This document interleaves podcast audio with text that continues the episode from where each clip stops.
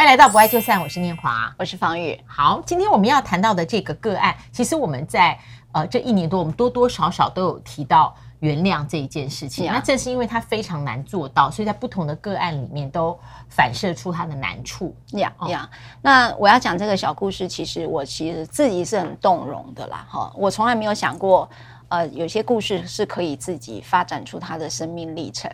这对夫妻是呃，坦白讲，就年过半百，然后也都六十好几了。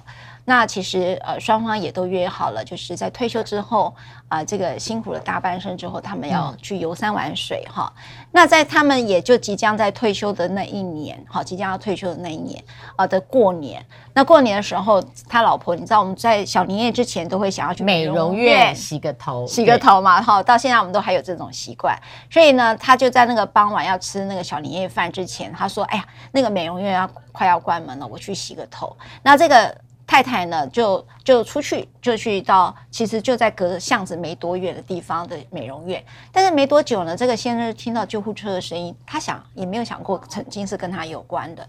但是原来发现了，后来警察打给他，他说：“呃，某某某怎么样？呃，是你老婆吗？”哎、哇，那一刻他整个傻眼了哈，他没有想过这个原来他的老婆一去不回。嗯好，那那时候就被送到这个急诊室，然后送到医院去急救。然后他就去的时候，他去的时候，他看到了一个年轻人，哈，就长就跪在那个呃加护病房外面不起，哈。那他当然知道那就是肇事者了，哈。那他因为他自己遇遇到这件事情也很震惊，也很悲伤，哈。那他就坐在这个呃，就在坐在那边等。然后等候等到了过了那个晚上，到了凌晨。呃，终究宣告不治哈，就是那个没有救起来，嗯，然后他就看到那个年轻人就完全的哭倒在地哈。那个其实他在的那个晚上，这位先生就在思考，在我们要游山玩水的时候，怎么会遇到这种事情，这种意外？那呃，我们曾经有在讲一集，我们遇到意外到底会想要去怪谁？那我们当然可以理解。那个年轻肇事者绝对是我怪罪的对象哈、嗯。那可是这个年过半百的人，这位先生呢，他的反应是超乎我的想象。他其实是把这个年轻人给扶上来，哈、嗯。他说：“你别那么难过。”他说：“其实这一个晚上，小年夜这个晚上，你我遇到了不幸，你也遇到了不幸。哈，他有妻也有小，哈。所以他说你不幸，我也不幸，因为这件事没有任何人想要让它发生，哈。”他一说你也别这么悲伤。那这个案子当然是一个过失致死的案件，那当然警方一定会移送到地检署。到了地检署的时候，他面对这个检察官的询问，他说：“呃，这个案子你有什么样的想法？有要和解吗？”然后呢，这个先生他就讲了一句，他说：“其实检察官说实在，我们本来是要呃老来伴，就是我太太是要陪我去游山玩水的哈。那。”钱我也够多了，你知道要退休人也有一个一些退休金了，我要他赔我钱嘛？赔的再怎么多，也就我本来也就这么多钱，对我来讲的下半生也不是我要的，所以你问我和解，我怎么和解？但是呢，他确实有一个想法，他就说：只有这个年轻人，你当我干儿子好了，你陪我去游山玩水。嗯，好，那他然后这个。这个年轻人就说：“他当然愿意呀。”他说：“我失去了一个伴，那就换你来陪我去，呃，到陪我这个老先生去游山玩水。然后呢，但是这个和解，我坦白讲，我觉得我也会对不起我老婆，哈 因为他终究觉得这个死亡，呃，他不能让他的太太是这样过，所以他们也找到一个和解的方式，可能小小的钱，然后和解，然后后来就用缓起诉的方式来做这个案子的处理。”嗯嗯。很特别，很特别吧？在你们的非常非常特别，因为我我刚才在我们讲，我在前一集有去提到，怪罪是我们第一个直观嘛，好，第一个直觉。嗯嗯嗯、但是第二个，我们讲原谅这件事情不太容易，好，坦白讲不太容易。那但他他用了他的方式在做这件事情的观点。也就是说，也许可能到六十几岁，他对人生的体验已经不是跟一般人可能不，就是每个人有不同的体验，但他却体验到是这件事，所以我觉得还蛮值得拿来讨论的。嗯嗯，原谅跟放下会不会同一件事？你觉得？啊，老师，我觉得不太一样。嗯，我也觉得，第一个，因为它字面好像就不太一样，但想想看，这个原谅跟放，因为我觉得这一个案件里面。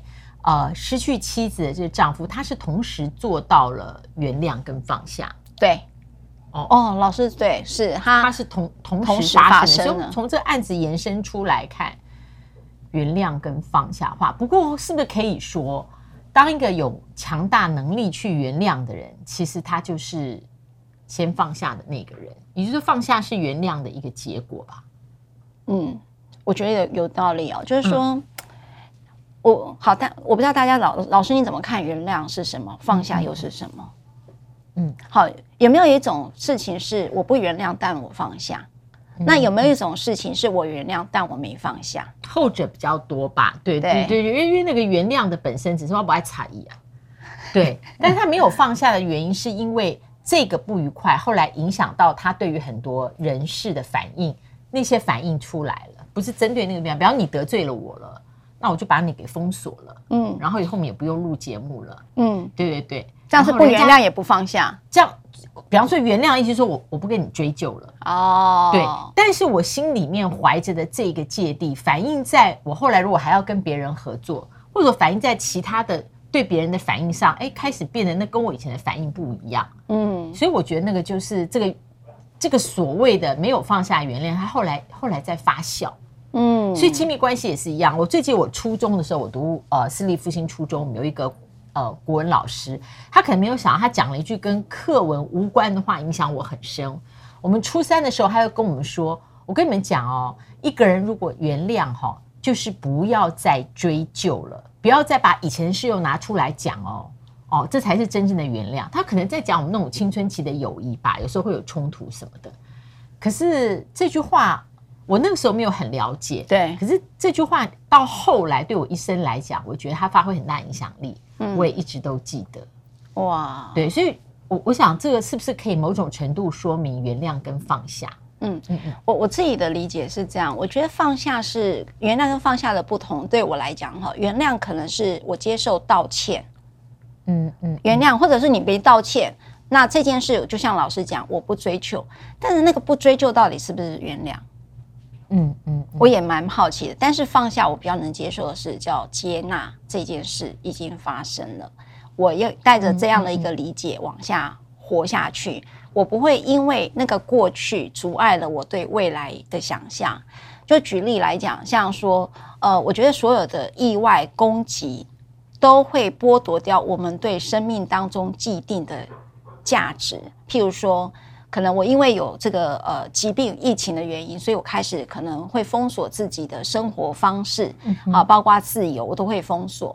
可是如果我接纳了这件事情的发生，我跟他共存，我其实并不会让他来影响我往后对人的信任，或往后我对人的呃包括期待都有跟希望。也就是说，很多的攻击都会剥夺我们对人的信任。朋友举例，你亲密关系当中。他可能背叛你，劈腿也好，外遇也好，好，那这件事情他做了错的事情，那你原不原谅，这是一件事。但对我而言，放下会比原谅更重要的路是放下是我自己，原谅是对你啊。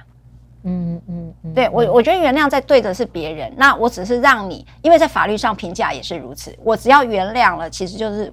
那个告诉权就条件就不成立。对啊，所以为什么英文都用的非常谨慎？他很少讲，然后 I'm sorry, I apologize，或是他他的那个措辞用语都要避掉将来影响自己在法律权益的部分。对、哦、对，所以原谅这个本身在我们法律称之为诱诉哈，所以哪个宥？呃，一个上面一个宝盖宝盖头，下面一个宥恕，嗯，好，就是可能会失去你的告诉权。原谅本身就，所以有些法律人在网络上都会教你，哎呀，你不要随随便随便说道歉哦，你不要随便说我原谅你哦，哈，会被截图作为证据。嘿，它在法律上是有意义的哈。好，但是原谅总而言之是你与他之间的事情，就是你与另外一个人之间的事情，所以它是一个呃二两者之间的事，但放下的本身是自己的事。我认为是就是自己的事，那也就是我对于这件事情的观点，不管我原谅与否，因为那是我的事，那我只是带着这件事情往前行，我接纳他的事情的发生了，所以我认为说，呃，在刚才那个事情当中，他既有原谅又有放下，但是我最佩服的是他那个接纳自己人生没有美好的，就是没有一个痛失伴侣啊。对，没有痛失伴侣。然后我我也在小小小分享岔题。我有个朋友得了癌症哈，那那时候我非常错，因为她很年轻，一位女性朋友，她就跟我说，我就说你怎么可以这么平静的跟我说，你告诉我你得了癌症，有一个八公分的肿瘤在你的心脏后面，你怎么可以这样告诉我？在你这么健康的状况下，每天健身房，她就跟我讲说，赖律啊，我的人生上半生完美的日子这么久哈，我也终该遇到一些人生当中的不完美。不美好的事情，没有人永远这么幸运，所以我觉得就是接受它，去处理这件事就好。那我觉得哇，你到底是怎么做到这个心理机转可以跨到这里？但是无论如何，对我来讲，那个放下都是永远自己的人生课题啦。嗯，而且我刚刚想到，我们没有特别一起谈迷途我们只有在第一次发生的那天下午。可是后面很好，因为你知道放在网络上，它是长尾效应，有人后来看了以后。我就看到有人留说，为什么你们只谈民进党里面的这一件事？现在发生了这么多事，你们就是只要谈民进党。然后我觉得那也没有什么好留言回应的，就是说，因为那个录影日期跟我们上架日期，拜托，他那时候就是只有第第一件，而且当天了。我为什么会想我说我们没有特别在任何一集谈 Me Too？可是我刚刚突然想，我说原谅启动放下，我我认为原谅比较容易启动放下。哦哦，可是前提哦，一个人。超过人性，我觉得那是人的灵性或人的内在神性，使得我们可以放下血性里面的公平原则去原谅。因为原谅它从来不是公平原则嘛。但我觉得道歉的人哦，其实道歉文化，我觉得反映出每一个社会的文明。就到目前为止，在 Me Too 里面，我常常看到那个道歉，我发现道歉的人哦，他都喜欢大众化，他不想针对化。哎，对，他不针对那一个人。他没有对着镜头好好的说你没有，我觉得很抱歉。抱歉，还有一种是最公关的，我为这件事引起社会大众的不安和骚动，浪费资源而抱歉。那这个事本身，你到底要不要抱歉？我每次要公众人物这样讲，我就觉得，如果我今天还在跑线当记者，我一定会举手说：“你先不要管我们的感觉啦，什么不安哈，我们就是来采访了。”那个事情本身，你们要道歉。我觉得我一定会问我的个性，嗯，就是他现在这个直球对决了，抱歉就变成了处理危机的一个方式。那我要讲原谅、启动、抱歉，怎么样能够让一个人激发超乎人性的这样一个灵性，愿意去我真正的原谅你，我真正原谅你在发生这件事情的时候，你有很多的状况伤害了我。那我觉得前提你的道歉也要有一个针对性嘛。我现在看到那些 Me Too 的男性。我真的觉得我没有看到任何一个人针对指控他的人，很多人都是具体指控啊、露面啊。就算是 A 或 B 或 C 女，他也都知道在几亿人口里面有存在那么一个，就是他摸过、碰过、伤害过、侵犯过的。他说我：“我、呃、啊，我很抱歉，如果让你感觉到不舒服，嗯，那都没有针对性的抱歉。”所以我们在那一集啊，其实有特别讲到，抱歉是被害者要的道歉。大家如果可以回头去看，我们其实，在第一第一个事件发生的时候，道歉请你选择用被害者所理解跟所接受的方式，而不是你那种很廉价或很单泛泛的、啦泛泛、很单面、道歉很片面的啦，应该这么说。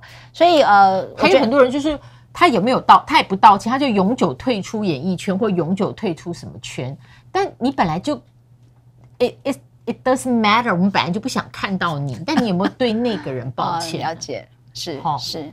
好，我快快的把这个法律的部分呃稍微解释一下哈，因为这个刚才也讲到过失致死是一个五年以下，嗯，好，它是一个蛮特别的非告诉乃论的案子，所以大家有可能有一点概念了哈。第二个，我就想什么是缓起诉？老师这边话就多了，就让你说了。缓起诉的情况是，对了犯罪事实明确，为了给真心悔悟的人，允许检察官对这种人呢做出缓起诉的处分。那缓起诉呢，如果这个人保持良好行为，那这个缓起诉当时他有的犯罪事实，便一笔勾销，免除讼累与刑罚哦。对，那这个关于缓起诉的法律的条件是有限制的，它不是每一个案子都可以，它有一些限制。好，如果你犯的是死刑、无期徒刑，或是本刑三年以上的有期徒刑以外的罪，好，你本来判的不是死刑，不是无期徒刑，也不是三年以上，是这些除外的，那检察官就参酌刑法，好，还有公共利益的维护，认为你对你缓起诉适当的。那就可以列一年以上、三年以下的缓起诉期间，哇，可以长到三年。嗯，好，对。那这个时间从缓起诉处分确定那一天开始算。呀，是，谢谢老师。通常缓起诉有没有效用？有没有人缓起诉期间又再犯了？有像那种呃保护令案件、违反保护令案子比较常发生。哦，对。好，不爱就散，别忘了按赞、分享、开启小铃铛。我们下次再会，拜拜。拜拜。